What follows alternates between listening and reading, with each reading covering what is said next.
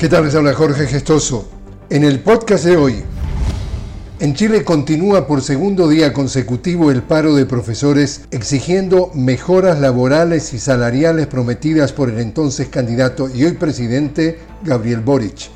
En el primer día de paralización convocada por el Colegio de Profesores, millones de educadores salieron a todas las calles de Chile con multitudinarias marchas. Existe una billonaria deuda histórica del Estado con los profesores, la que se arrastra desde la dictadura derechista de Pinochet.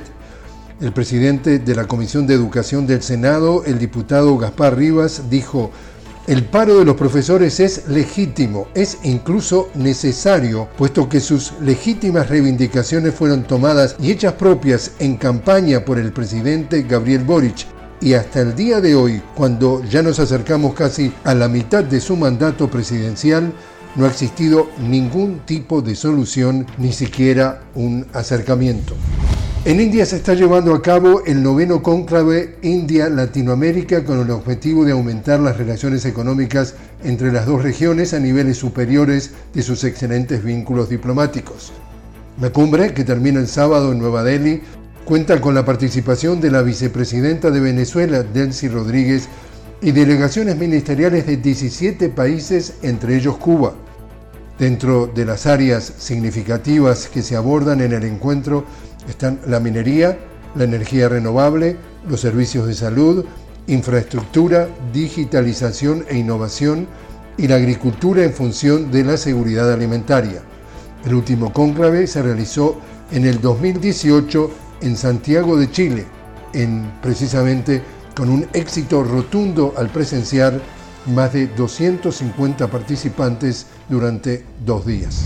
Y en Níger, con motivo del Día de la Independencia, se convocaron manifestaciones en varias ciudades del país para denunciar las sanciones de otros países africanos, así como exigir la retirada inmediata de las fuerzas francesas y de la Embajada de Francia en Níger.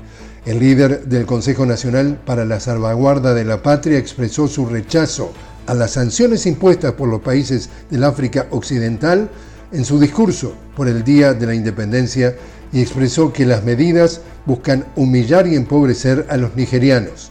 Advirtió que no cederá ante las amenazas de intervención militar.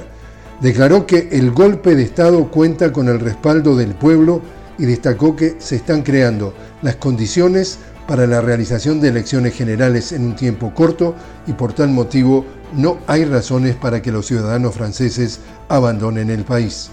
Por su parte, el presidente estadounidense Joe Biden pide la liberación inmediata del presidente derrocado en Níger. Y así es como está el mundo. Les habló Jorge Gestoso. Los invito a que me acompañen nuevamente en otro podcast de La Noticia con Jorge Gestoso. Hasta entonces.